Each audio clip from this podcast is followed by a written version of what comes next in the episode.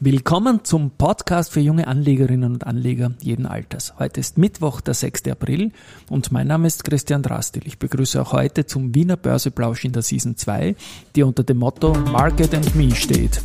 Hey, here's Market and Me,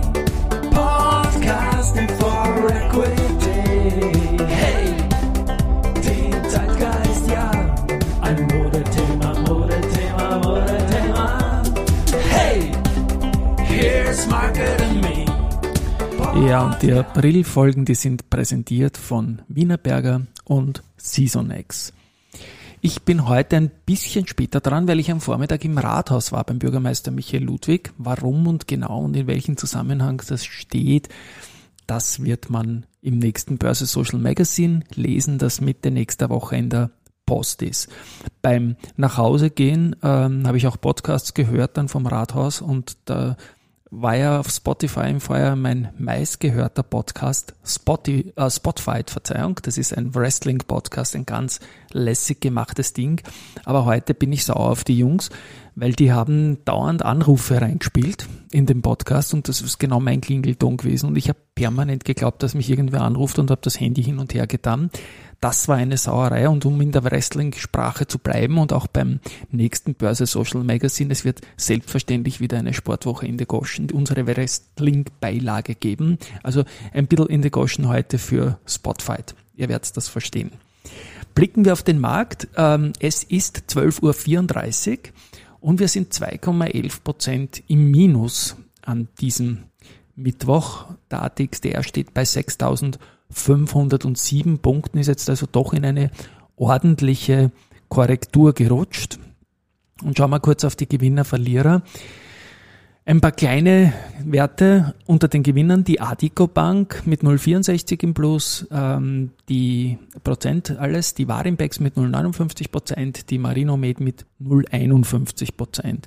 Ja, und ganz fett im Minus die beiden Großbanken, also eigentlich muss man mittlerweile sagen, drei Großbanken gibt schon, weil die BAWAG im Index wirklich immer mächtiger geworden ist. Aber ich meine heute die RBI mit minus 6,02 Prozent und die erste Group mit minus 4,94 Prozent heute doch deutlich unter Druck.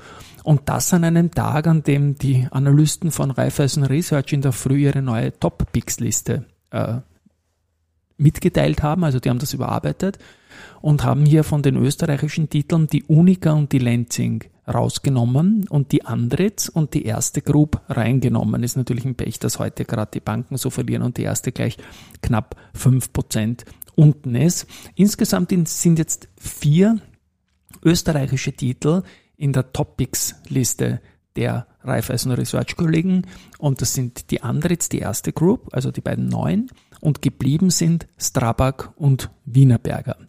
Vervollständigt wird diese Liste von Amazon, Barry Gold, Bayer, E.ON, Fresenius, Microsoft, Philips, Samsung, Sanofi, SAP und Shell. Also ein spannender und guter Mix. Beim Research haben wir heute äh, von der Bärenberg Bank ein bestätigtes Halten für Warta bekommen.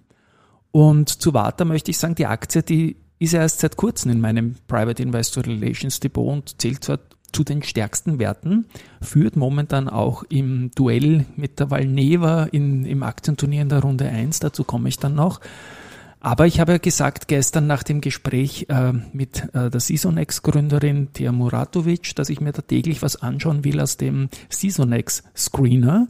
Und da habe ich ein bisschen herumgespielt bei den großen 600 europäischen Werten und sehe da, wenn man zum Beispiel das, äh, die Idee hat, ich möchte jetzt am 12. nächste Woche einfach investieren und habe dann Zeithorizont von 60 bis 90 Tagen, welche aus diesen 60 90 bis äh, welche aus diesen 600 Werten Verzeihung haben da in der Vergangenheit die besten Erträge gebracht in dem Zeitfenster ab 12. April und siehe da gleich auf Rang 4 findet sich die Vata die in den letzten vier Jahren im Zeitraum 12. April bis 4. Juli äh, immer im Plus war. Im schlechtesten Fall waren es plus 10,38 Prozent und im besten Fall waren es doch plus 42,32 Prozent. Also es kommt jetzt doch ein bisschen die Warter-Saison auf uns zu. Ich habe das Aktienturnier erwähnt.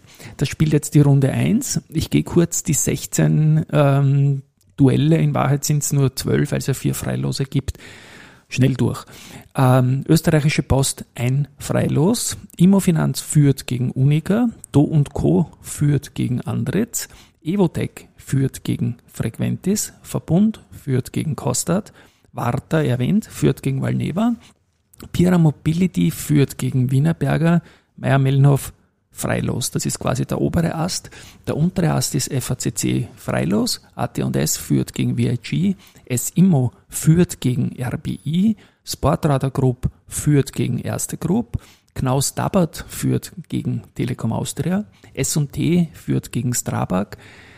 CIMO führt gegen Flughafen Wien und finally Palfinger mit dem Freilos. Ich wiederhole mich, wenn momentan sind virtuell Palfinger mit dem Freilos und Do in der nächsten Runde. Und sollte einer von den beiden das Turnier gewinnen, ist der Wanderpokal in dieser Sicht für immer entweder bei Do oder Ballfinger, je nachdem, wer gewinnt. Etwas, was ich mir auch angeschaut habe in den vergangenen Tagen und was mich eigentlich wundert, die Semperit, da haben wir immer wieder so Leseranfragen, ähm, die hat ihre Fangemeinde, die Aktie, und das ist auch ein, ein langjähriger, guter Performer. Wir kommen leider nicht so richtig ran an das Unternehmen, aber wenn man dann aktiv fragt, dann, dann, dann geht's eh immer wieder. Die Aktie hat jetzt, äh, gefällt mir gut, ich habe sie auch im Wikifolio aufgestockt und fällt und fällt und fällt, obwohl es eigentlich gute Zahlen gegeben hat und auch die Analysten sich das angeschaut haben. Ähm, und gute, stabile, hohe Kursziele haben, geht die Aktie weiter nach unten. Und ich habe jetzt beim Unternehmen nachgefragt, äh, warum eigentlich, ob es einen besonderen Grund gibt, den ich vielleicht übersehen habe. Und eine Investor Relations Verantwortliche, die Judith Helle die man ewig kennt, auch schon vom Flughafen her vorher, sagt, ja, sie hat es auch beobachtet natürlich, aber es gibt keine besondere Erklärung dafür. Das ist natürlich momentan in Zeiten wie diesen verständlich, dass da halt Positionen zum Teil auch verschoben werden und schauen wir mal, wie es auch hier weitergeht.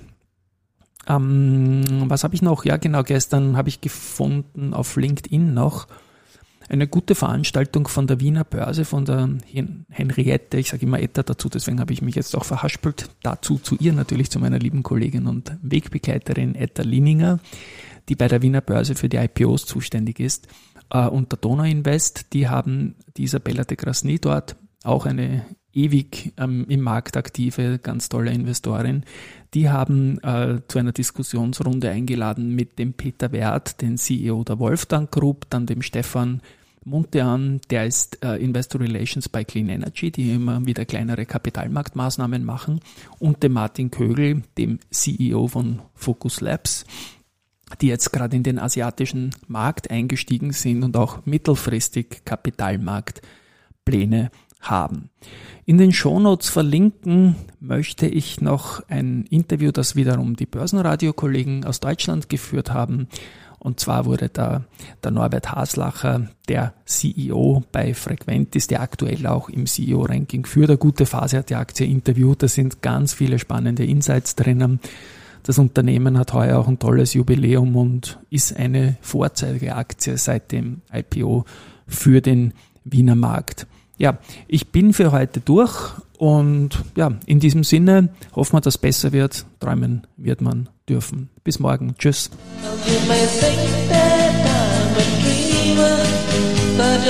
You